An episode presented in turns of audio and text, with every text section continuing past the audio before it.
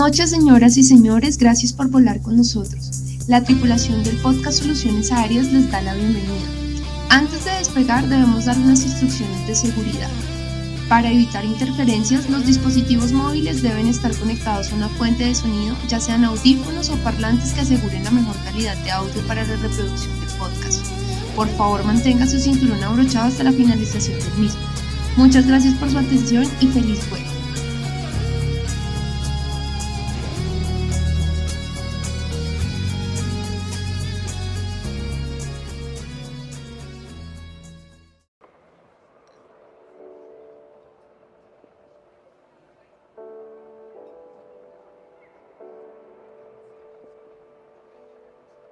Buenas, buenas muchachos, ¿cómo están? Espero estén muy bien. Bienvenidos a otro nuevo capítulo de eh, Soluciones Aéreas.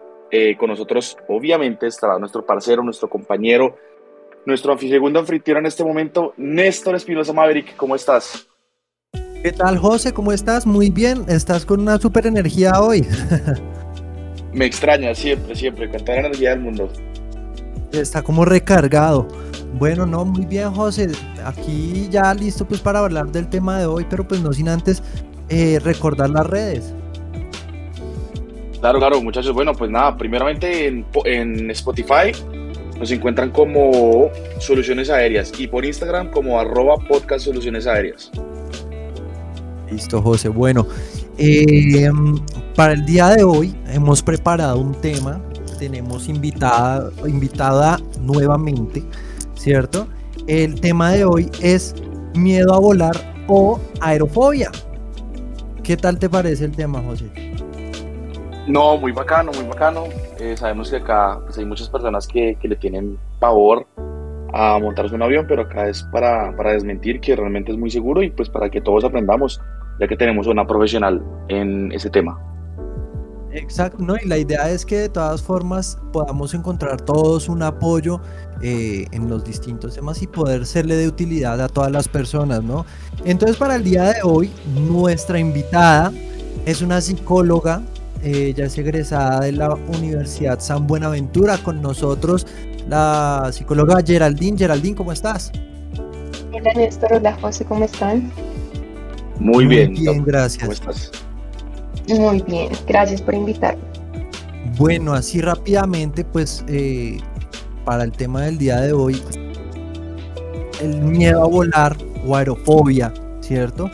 Eh, es un tema que pues hay muchas personas que lo sufren y, y, uno ve personas que realmente llegan a ser incluso incapaces de subirse a un avión por este miedo, ¿cierto? Entonces por eso es que nosotros queremos tratarlo. Eh, asimismo, también muchas personas que sufren un montón durante los vuelos a pesar de que hayan sido capaces de, de, abordar.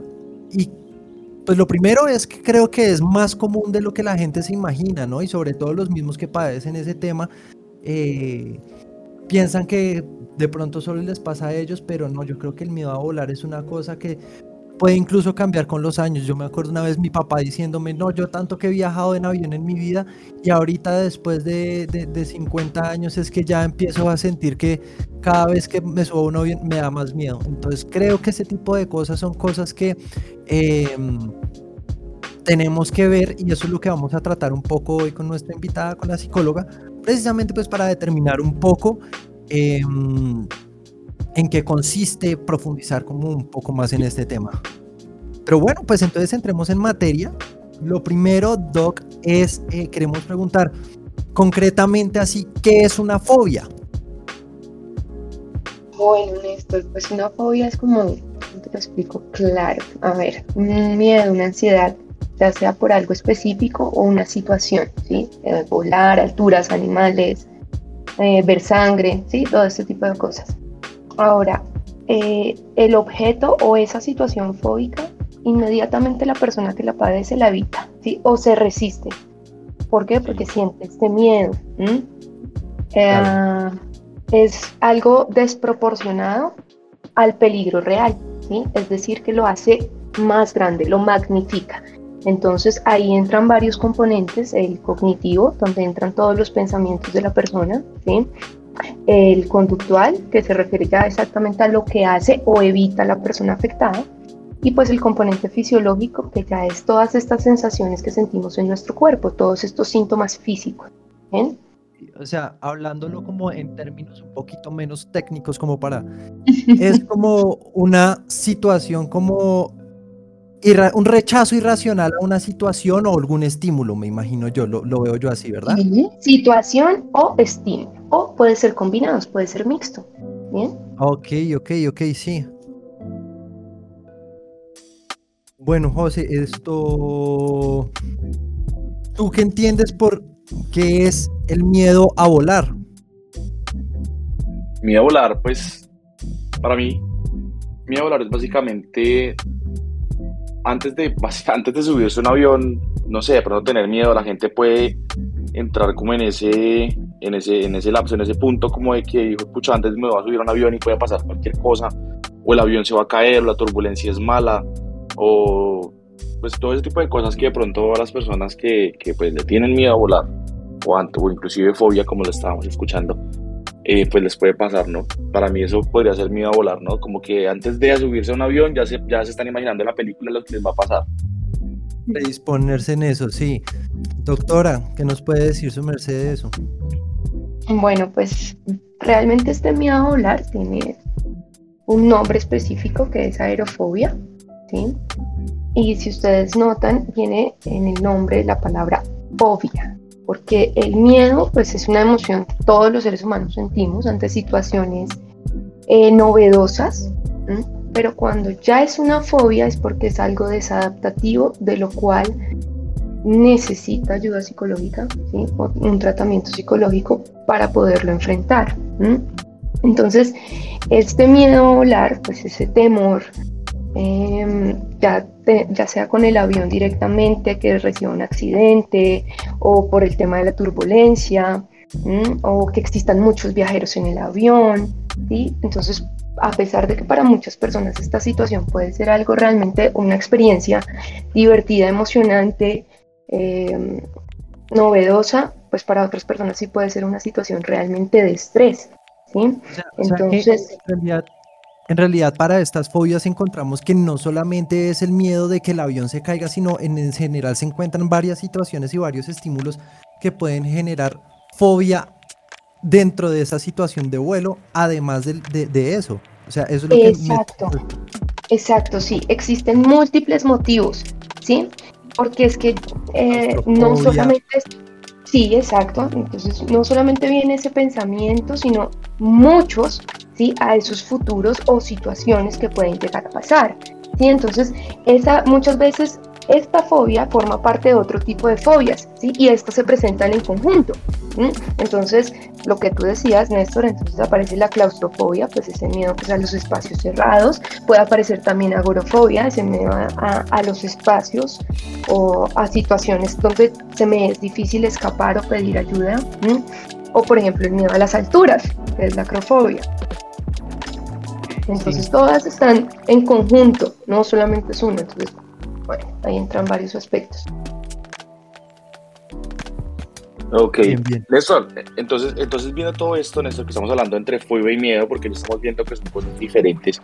Entonces te hago la pregunta a ti, digamos, una pregunta que me acaba de salir ahí, que entonces para ti, ¿cuándo es miedo y cuándo es fobia? Bueno, pues yo estaba entendiendo, según lo que voy captando ahí, la fobia es cuando realmente el estímulo es totalmente irracional, algo que no se puede realmente controlar y excede varias cosas. Excede como el, riesgo real que se presenta y, excede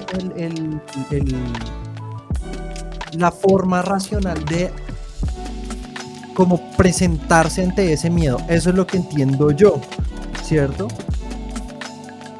Ok, sí. Sí, estaba pensando más o menos lo mismo. Sí, yo estaba más o menos por esa misma idea, que una fobia es algo que, que de verdad hace que, que nuestro cuerpo no reaccione. O sea, es totalmente incontrolable. En cambio, el miedo puede llegar a ser más bien como pues yo creo que todos tenemos miedo a, cosas del día. O sea, a mí me da miedo que me pique una abeja. Pero pero de ahí a que, a que, digamos, ya no tenga yo la capacidad de que si me pasa una abeja al lado y yo me vaya a paralizar, a mí en esa situación, por ejemplo, no me sucede. O, o incluso ya digamos, ya lo habíamos hablado antes en algún otro capítulo, a mí me dan miedo las alturas, ¿cierto? Sin embargo, yo tengo la posibilidad, o sea, no es como tal una fobia, porque primero es algo que puedo eh, eh, controlar, que puedo manejar y, que puedo afrontar, ¿cierto?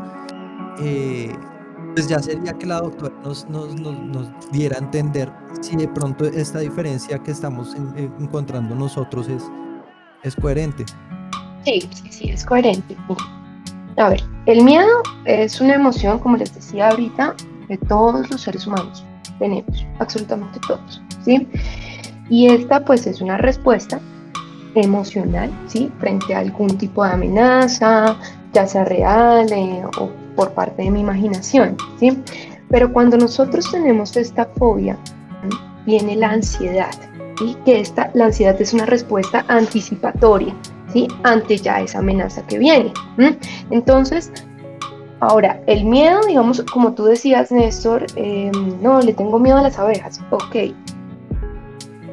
Pero la fobia es algo persistente, ¿sí? Y es desproporcionado y te paralizas, ¿sí? Es decir, puedes llegar a tener al nivel eh, del componente fisiológico varias alteraciones, de las cuales tú realmente no tienes control. Sí, tú puedes ver una ovejita y sientes miedo, pero no es que empieces a tener algún tipo de ataque de pánico, eh, se acelera el corazón, eh, sudoración excesiva, sentir que te vas a desmayar, se sube la tensión.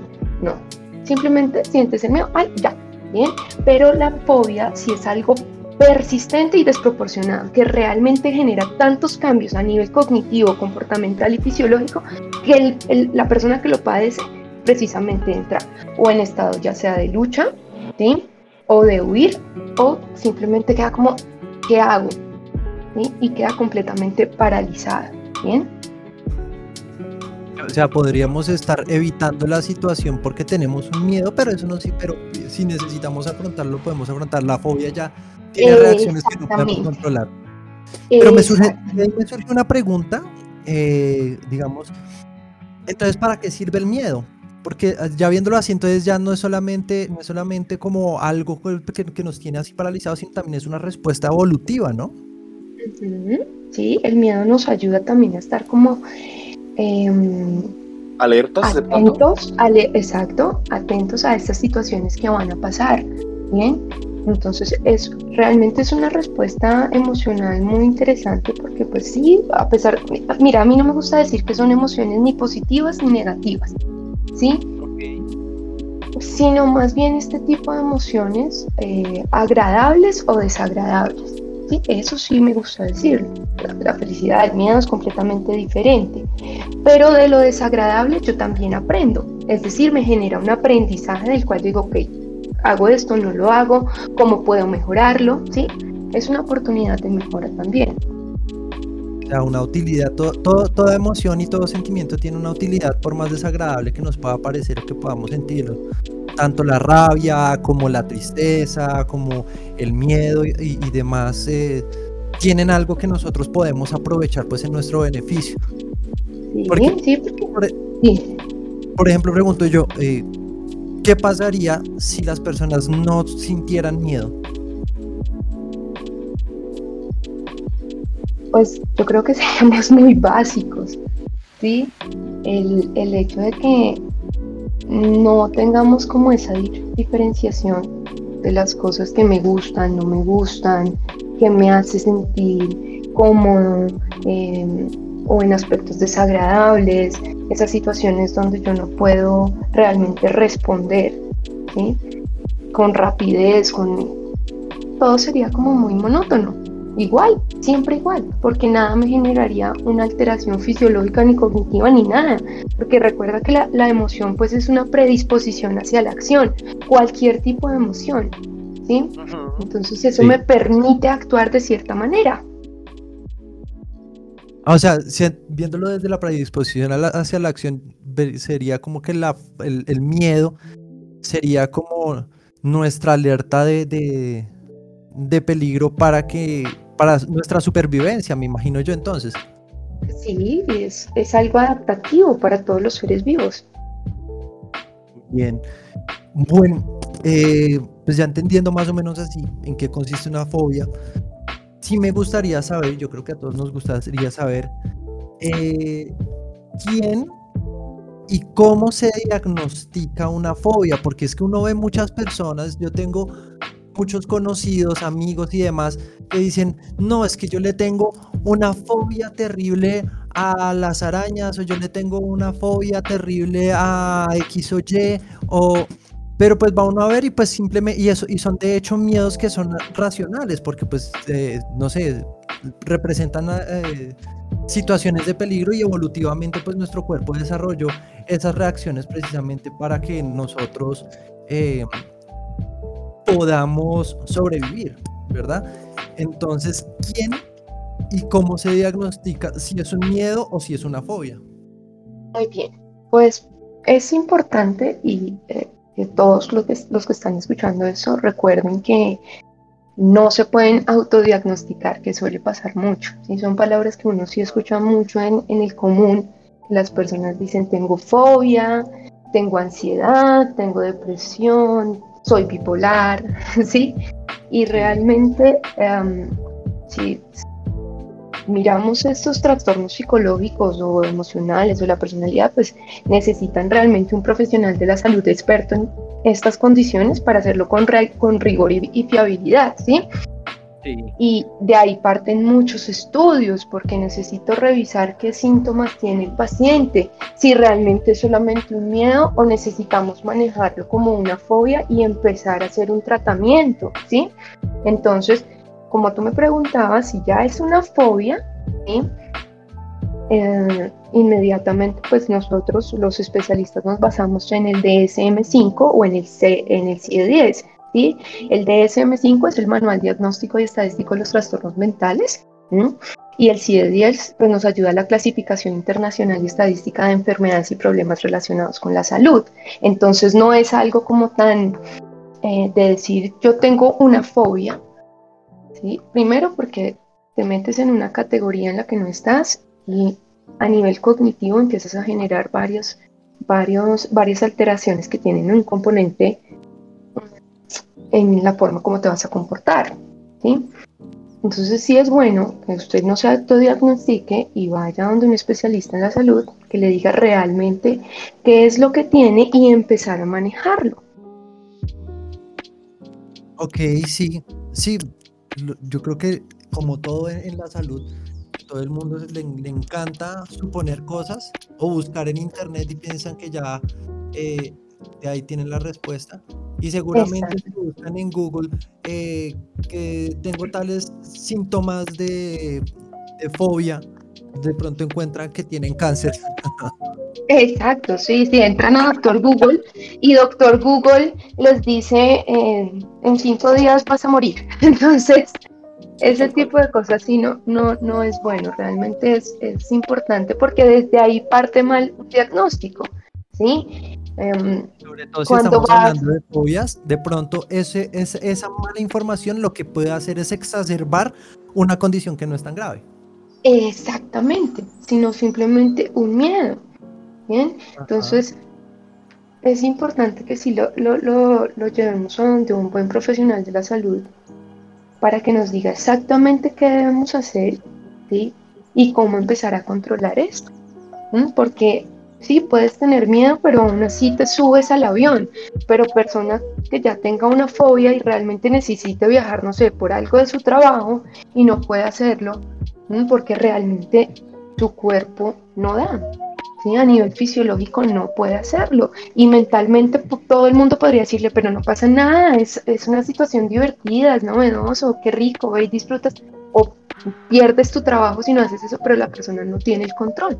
¿Bien? Ok, Doc. Doc, entonces en este caso, pues que estamos hablando de que, que lo mejor es que la persona vaya y, y pues consulte primeramente con una persona, pues un doctor. Entonces, digamos, tengo una pregunta que es la siguiente, es que si la fobia tiene alguna cura o tratamiento. Sí, sí, realmente sí.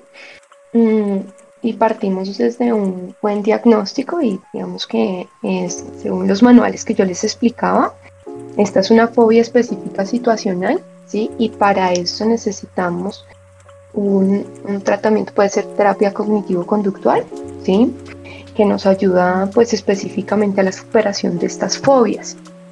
¿Por qué? Porque ataca directamente a los síntomas, ¿sí? Y desde ahí partimos, generamos unos objetivos bien establecidos con el paciente, ayuda al paciente también a comprender el origen de su ansiedad y inmediatamente retornar al estado previo del desarrollo de este trastorno. Otro también que nos sirve muchísimo es la reestructuración cognitiva, donde pues hacemos que la persona con la fobia empiece a cambiar esos pensamientos irracionales que vienen desde este trastorno. Otra que nos ayudaría mucho es la exposición gradual. Entonces es exponer al paciente o a esa situación específica o al objeto fóbico, pues con la finalidad como de sensibilizarlo, de habituarlo, y que esta persona empiece a disminuir los síntomas fisiológicos frente a ese estímulo o situación que tiene fobia. Bien. Ok, Doc. Ah, bueno, y acá otra, otra pregunta que, que, me acaba de ocurrir acá es, era preguntarte a ti, Doc, si tienes de pronto algún miedo o alguna fobia a algo que esté diagnosticado, ¿no? Porque ya estamos viendo que hay que ser diagnosticado para que... Diagnosticado, sí. No, diagnosticado, no. Miedo, sí. Muchos a las arañas, a la oscuridad. Mm, yo creo que a todos los insectos, pero... Pero es que no, es que no, hasta yo realmente diagnosticado no. Ah, ok, bueno, esta pregunta que yo voy a hacer es una pregunta que le quiero formular a ambos, porque me interesa que se vea desde una perspectiva tanto desde el profesional de la aviación como del profesional de la salud, que entiende pues el, el cerebro de las personas. Mi pregunta es si se justifica el miedo a volar. O sea, no sé, José, ¿tú crees desde tu experiencia profesional que el miedo a volar es justificable o es más bien em, algo más de pronto un poco, un poco irracional? Pues yo pienso, Néstor, que, que de pronto si es la primera vez de una persona, digamos que no va a hablar de un niño pequeño, ¿sí? de pronto pongámosle que un adolescente que de pronto sea su primera vez volando en un avión, pienso que de pronto si es siempre sí o sí dan nervios o miedo volar la primera vez en un avión. Sin embargo, ya después existen las, las personas que, que empiezan como a, a, meterle como, como cuento a las demás, diciendo, no, es que no había tal cosa, no, es que pasó tal otra cosa, o ven los accidentes, o que salen de pronto en las noticias, o simplemente también se la pasan viendo catástrofes aéreas. Y lo que pienso yo que puede pasar es que se empiezan a llenar la cabeza de eso, y eso hace que pronto pues, le cojan miedo al tema del vuelo. Sí, exacto. Ok, sí, sí, sí, porque yo. pienso exactamente lo mismo. O sea, yo creo que no se justifica el miedo a volar, es precisamente porque, pues sí, a pesar de que tenemos tantas estadísticas y, y suceden tantas cosas alrededor de, de, de, o sea, lo que sí sabemos es que por lo general un incidente o un accidente eh, de avión puede llegar a ser más grave que un que otros accidentes porque pues es más difícil de controlar el accidente cuando ya definitivamente sucede. Sin embargo, eso no quita, y desde la perspectiva nuestra como piloto, que la aviación sigue siendo el medio de transporte más seguro que hay, más seguro que el tren, más seguro que el barco, más seguro que el automóvil. Y si uno va a ver la tasa de accidentalidad comparada entre el, eh, el avión y otros medios de transporte, eh, es muy baja, ¿cierto? Porque realmente se ha diseñado y todo se ha establecido como un medio supremamente seguro para que la gente pueda transportarse de un lugar a otro. Porque existe la conciencia y la cultura de, la aviación es que todo tiene que, no puede haber fallas, no puede haber y si las hay, porque de todas formas en CRM uno, hay, un apartado que determina precisamente que bueno, les di rápidamente CRM es Crew Resource Management, que es como el manejo de recursos de, de, cabina, ¿cierto? Em, y en general pues ya desde todo el equipo. Entonces todo ese RM y todo lo que se ha trabajado en, en la aeronáutica está diseñado para que sea con plena seguridad. Los riesgos siempre van a existir. Entonces ya hablamos de mitigación de riesgos y cómo hacemos para que esos riesgos sean cada vez menores, ¿cierto? Entonces, doctora, ya nos dirá si desde el punto de vista ya de pronto más psicológico eh, te justifica que una persona tenga estos miedos. Eh, como les decía al principio, el miedo pues es una emoción básica de todos los seres humanos, pero lo importante más bien es gestionar. Eh, realmente también disfrutar pues, de tantas cosas que ahora se están dando a nivel de tecnología y avances y todo esto, y no cohibirnos de ciertas cosas simplemente por quedarnos enfrascados en la emoción y del miedo. Entonces, pues ya que ustedes estaban hablando del tema, ustedes saben muchísimo más del tema de como son pilotos, ¿cierto? Em, realmente, si usted tiene este tipo de fobia o miedo, pues gestiónelo y trabaje.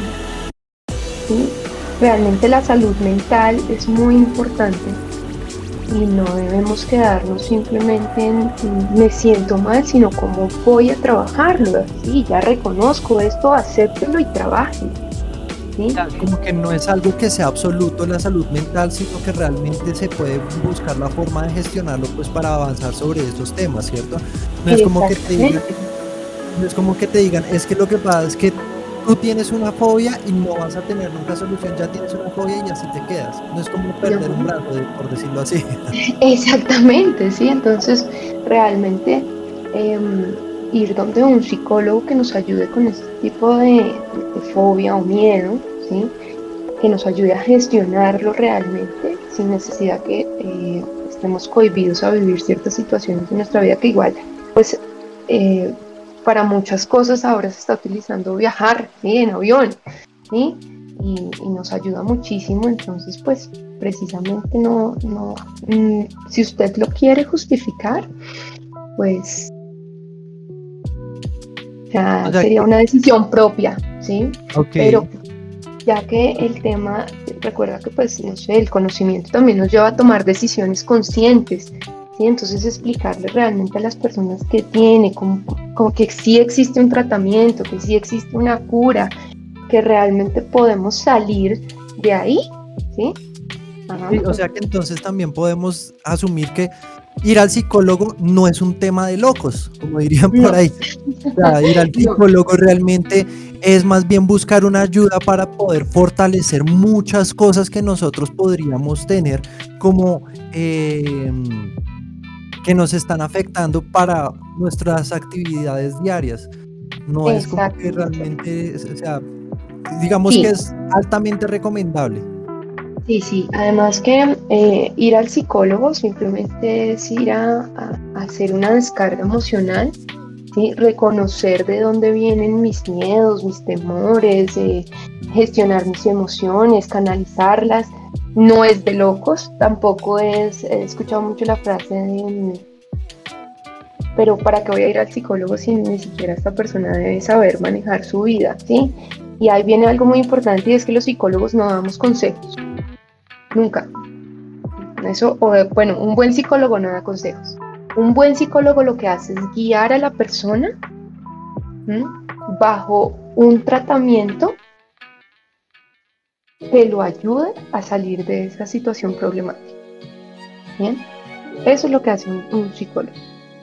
Pues sí, porque imagino yo que por eso estudiarán también cinco años y las maestrías y posmaestrías y doctorados que hay, ¿no? Yo creo que para que también la gente pueda entender que la psicología no es tampoco una... De hecho, es un tema muy importante y en aviación nosotros tenemos que tener muy presente el tema de la psicología y ahorita hay muchos eh, centros de entrenamiento y también muchas organizaciones aeronáuticas que están vinculando la participación activa de los psicólogos para ayudar a hacer gestión general de todos los procesos.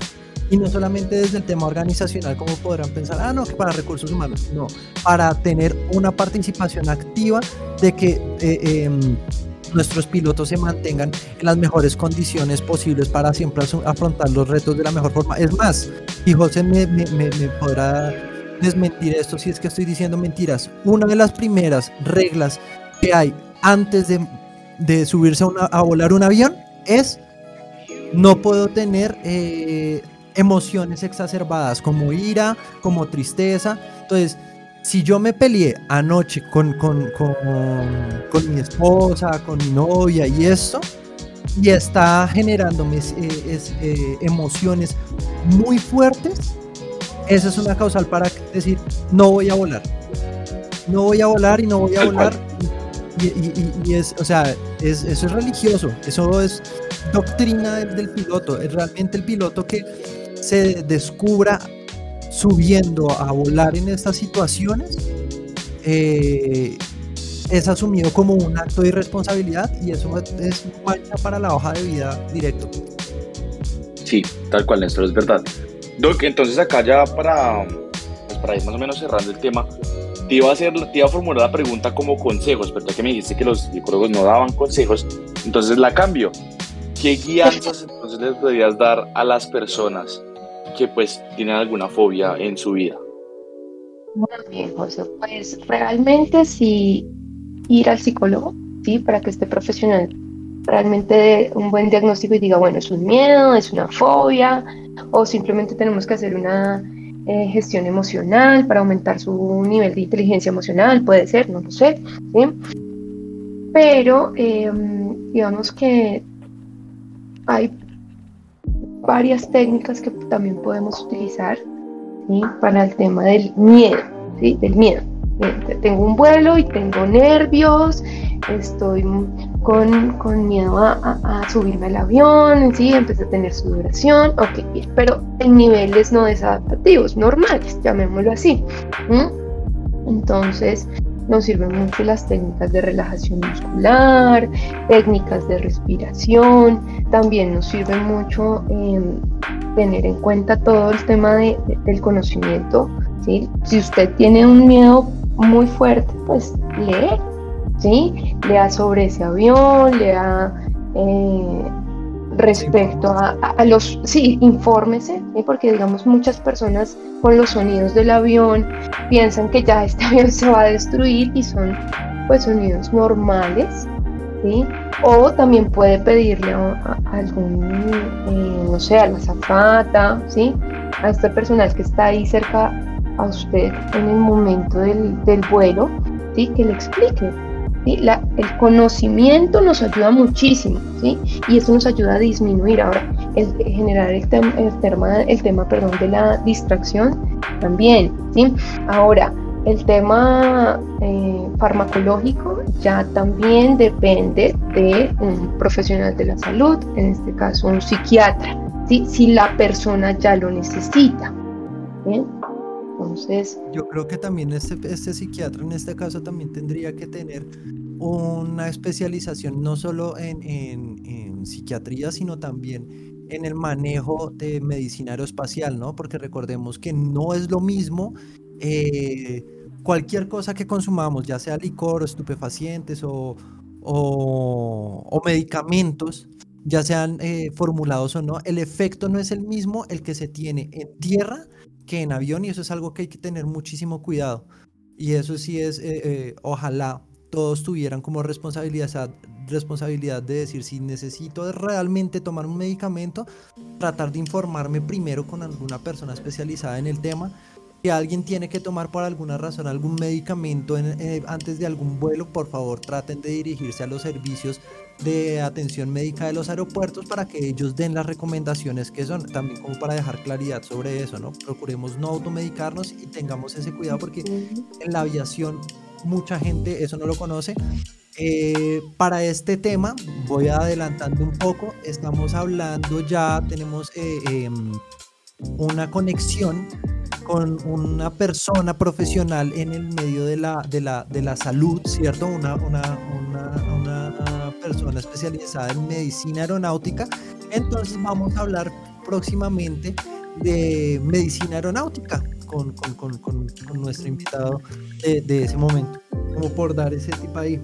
Bueno, así rápidamente, José, conclusiones. Conclusiones, no ir a don Google, a doctor Google, a averiguar cosas que no sabemos. Doctora, ¿tiene alguna conclusión de así rápida que nos quiera compartir? Bien, pues ya lo he dicho, realmente si usted experimenta algún tipo de miedo o fobia, eh, así como lo acaba de decir José, por favor no busque en Doctor Google y más bien eh, busque un profesional de la salud, en este caso un psicólogo, que si ya es algo más grave, pues lo va, a remitir, bueno, más grave no, sino de eh, un manejo diferente, ya lo va a remitir a otro especialista, pero sí realmente busquemos la persona adecuada que nos ayude con este tipo de temas. No, si usted, no sé, está enfermo y le duele el estómago, pues usted va al médico. Y el médico general ya lo que va a hacer es remitirlo a otro especialista de la salud dependiendo lo que usted tenga. Así pasa con la, con la salud mental. Bien, es importante que usted ponga atención realmente a lo que está sintiendo y también reaccione y trabaje sobre esto.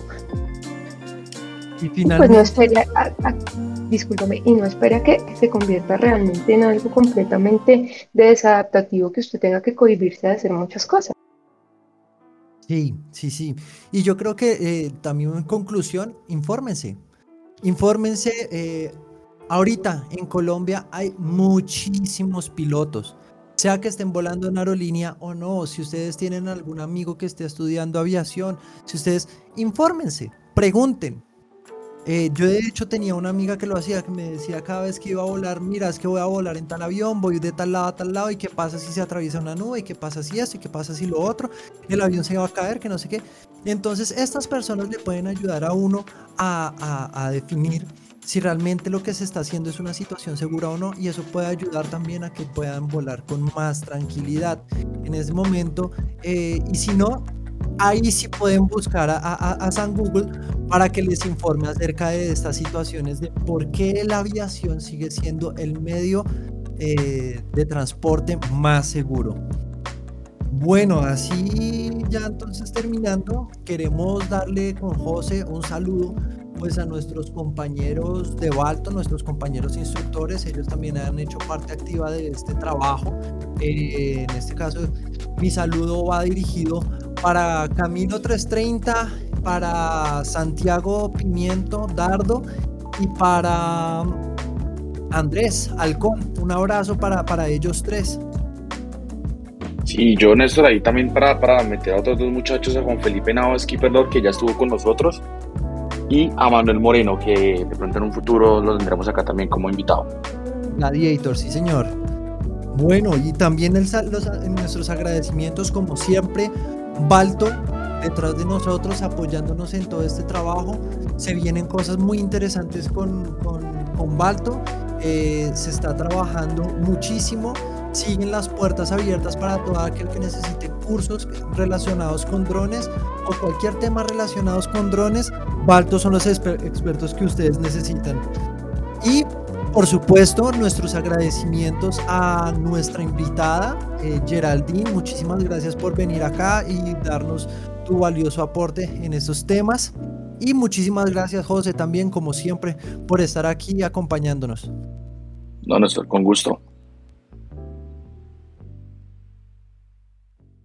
Listo, muchísimas gracias por todo y entonces que tengan buena noche. Chao.